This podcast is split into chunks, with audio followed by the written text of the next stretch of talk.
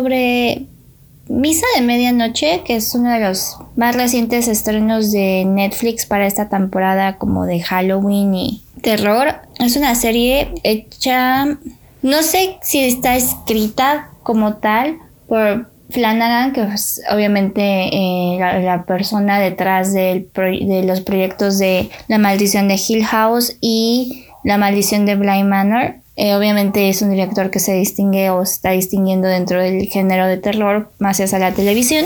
Y esta vez pues trajo Misa de Medianoche como parte de un contrato precisamente con Netflix. Esto yo no lo supe hasta que vi como otra crítica que por ahí hicieron de él en YouTube. Y en realidad no da miedo, pero sí plantea una especie como de horror religioso, si es que pudiéramos decir que hay un género, ¿no? Detrás de todo eso. Y creo que es una serie que al menos que estés dispuesto a meterte en este rollo de, de, la religión y escuchar, vaya, sermones bíblicos, es una serie que con la que sí vas a poder conectar. Si no eres muy fan de la religión, pues te va a costar muchísimo trabajo disfrutarla, pero como todos los trabajos que nos ha ofrecido Mike Flanagan, es una serie muy bien producida, muy bien escrita, obviamente con actuaciones sólidas, con actuaciones, este,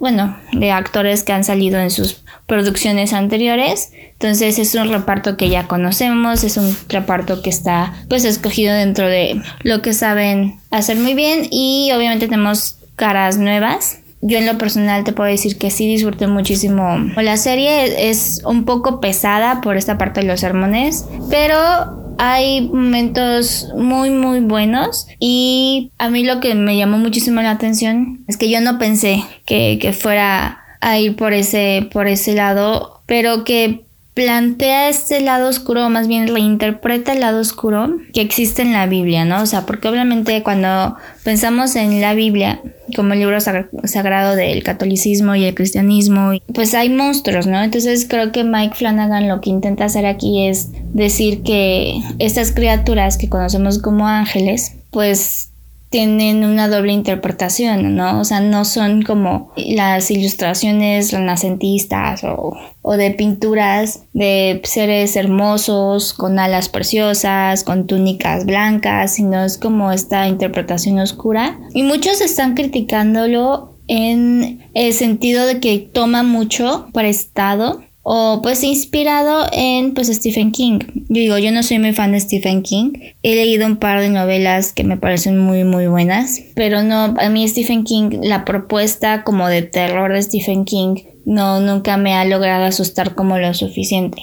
Excepto Cementerio de Mascotas. Cementerio de Mascotas sí, sí, es bastante inquietante. Pero creo que esta tercera entrega lo que hace es como confirmar o establecer más bien es la palabra que estaba buscando, establecer el estilo de Flanagan, ¿no? O sea, es un estilo muy oscuro, difícilmente hay como días soleados, casi todos los filtros se manejan como en hacia, hacia los tonos fríos y pues obviamente como dije los altos valores de producción se notan muchísimo, eh, los efectos visuales, porque si recurre a efectos visuales, están muy bien ejecutados. Y hay actuaciones muy buenas, entre ellas el que va el que interpreta al sacerdote principal. es interpretado por Hamish Linklater, que es un actor que, que salió en The Newsroom, una serie que también recomiendo muchísimo, está en HBO Max. Creo que es una de las cosas más destacadas de toda la serie teniendo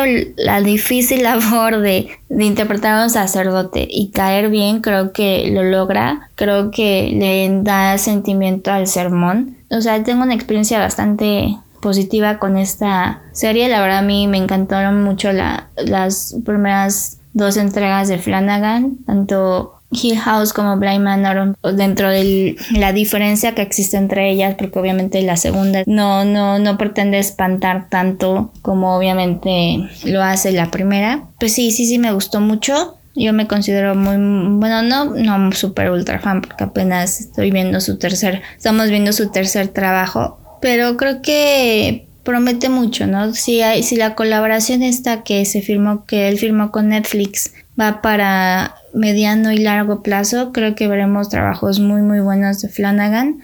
Creo que el único aspecto negativo que yo le veo es que pudieron haber invertido, o sea, creo que pudieron distribuir mejor el, recurso narrativo para la cuestión de los sermones bíblicos. Sí llegan a ser un poco largos y sí llegas a tener pues varios a lo largo de los episodios, ¿no? Creo que eso le quita un poco de dinamismo a la historia.